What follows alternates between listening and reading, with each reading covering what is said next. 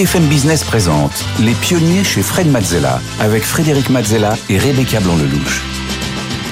Les pionniers continuent avec cette semaine une édition spéciale. On chamboule les règles puisqu'on lance le pitch des assos. Ce ne sont pas des startups qui vont venir pitcher aujourd'hui, Rebecca, ce sont les associations qui sont à l'honneur et qui vont euh, venir pitcher dans les pionniers. Oui, nous recevons trois associations qui agissent sur le terrain et à l'issue de leur pitch, c'est vous, téléspectateurs et auditeurs, sur la page des pionniers sur le site de BFM Business, qui irez voter pour euh, répartir 10 000 euros de dons offerts par euh, trois mécènes, Change, Daphne et Wisecom. Et sans plus attendre, c'est le pitch des assos tout de suite. Les pionniers chez Fred Mazzella. Le pitch. Et aujourd'hui, nous avons le plaisir d'accueillir Clément Debosc. Bonjour Clément. Bienvenue sur le plateau des pionniers. Vous êtes cofondateur du challenge Ma Petite Planète, un projet pédagogique autour de l'environnement à destination des jeunes. Je vous rappelle les règles. Vous avez 1 minute 30 pour pitcher devant Fred et Maya. Puis vous aurez 5 minutes de questions euh, euh, pour les éclaircir. Euh, tenez-vous prêts, ça va être à vous. Top chrono, c'est parti. Bonjour à tous. Alors, ma petite planète est née en 2019 euh, lors de la canicule à Paris. Voilà, j'ai eu à ce moment-là une forte envie d'agir pour contribuer à lutter contre le dérèglement climatique et l'extinction de la biodiversité. Et avec deux amis, on a monté en mars 2020 Ma petite planète, qui est un challenge de défi écologique à vivre avec son entourage, qui a pour vocation de mettre les gens en mouvement sur ces sujets. Donc notre approche, c'est de rendre euh, l'écologie attrayante, ludique.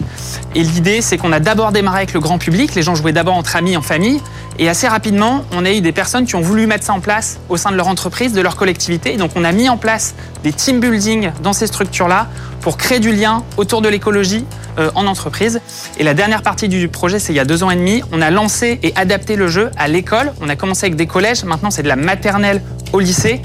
Et l'ambition de ma petite planète scolaire, c'est finalement de devenir un projet pédagogique de référence sur l'éducation à l'écologie à l'école.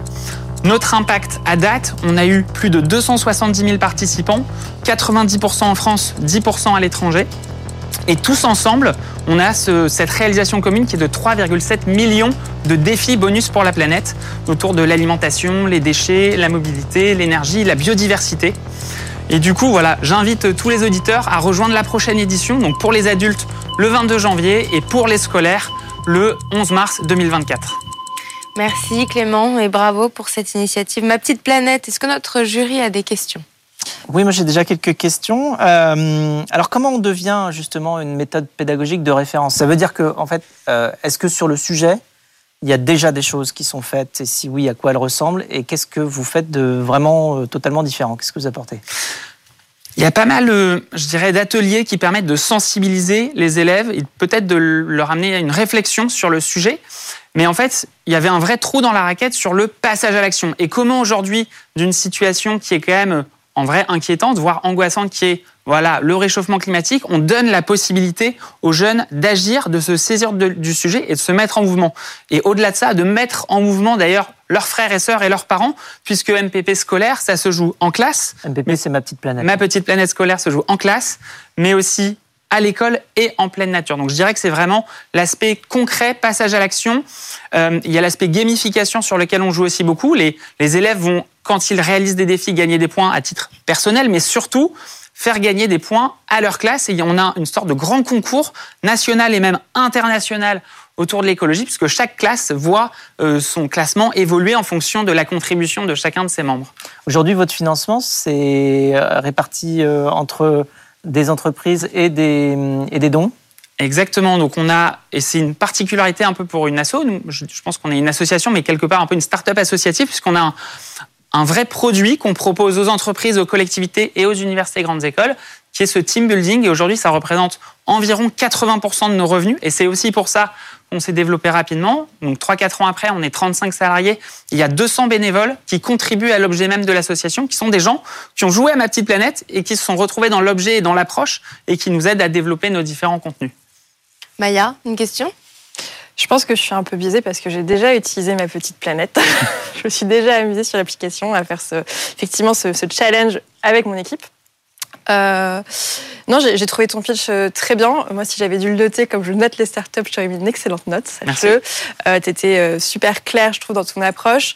je trouve que le fait que tu que aies commencé par le B2C, ensuite le B2B, pour trouver, je pense, le modèle économique qui va derrière, et qu'aujourd'hui tu t'attaques aux écoles, c'est génial. Donc là, dans ce que tu as dit, les universités, les grandes écoles aujourd'hui sont clientes. Qu'est-ce qu'il en est pour les plus petites écoles? Ouais. En fait, on a fait le choix de ne pas mettre de barrière à l'entrée pour les enseignants de la maternelle au lycée parce qu'on sait que c'est très compliqué pour eux de trouver un budget. D'accord. Et du coup, on a pris le parti de dire allez-y, venez, c'est gratuit. Et en fait, c'est quelque part c'est gratuit, mais en fait c'est financé par la contribution des entreprises et par la contribution de mécènes, dont euh, Captain Cause, que je remercie en vrai beaucoup parce que c'est très précieux pour nous. Et l'idée, c'est que euh, pour les universités grandes écoles, c'est pas le même tarif que pour les, pour les entreprises, mais il y a un budget et c'est souvent à grande échelle. Et donc, euh, c'est une prestation de service qu'on propose. Mais toutes nos prestations de service, c'est vraiment avec un accompagnement à la mise en place, à l'animation et à la clôture du challenge. Donc, on vient présenter ça euh, dans les amphithéâtres ou en visio, embarquer les étudiants. On forme les différents ambassadeurs. Il y a un classement dédié euh, au sein de l'université. Et ensuite, on fait tout ce qui est cérémonie, cérémonie de clôture et de remise des prix pour valoriser ce qui a été fait. Super. Et les 200 bénévoles qui contribuent, ils contribuent de quelle manière? Alors, c'est des gens qui ont joué et en fait, on a beaucoup de gens qui nous aident à traduire euh, du coup les deux applications, l'application pour les adultes, Ma Petite Planète, et l'application pour les enseignants MPP scolaires. Donc, c'est traduit en cinq langues. Donc, on a beaucoup de gens qui, voilà, anglais, espagnol, italien et allemand, qui nous aident à traduire.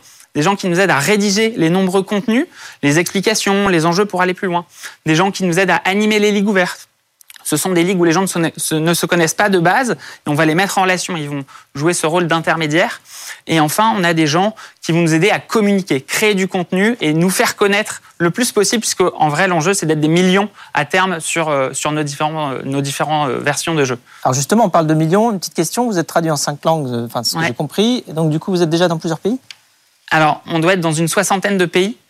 En fait, euh, comment ça s'est fait? C'est surtout grâce à nos clients entreprises qu'en fait, ils, simplement, ils proposent à leurs filiales de participer. Dernière édition, on a eu 1200 joueurs chez Decathlon. Et en fait, ils ont fait jouer 16 euh, pays.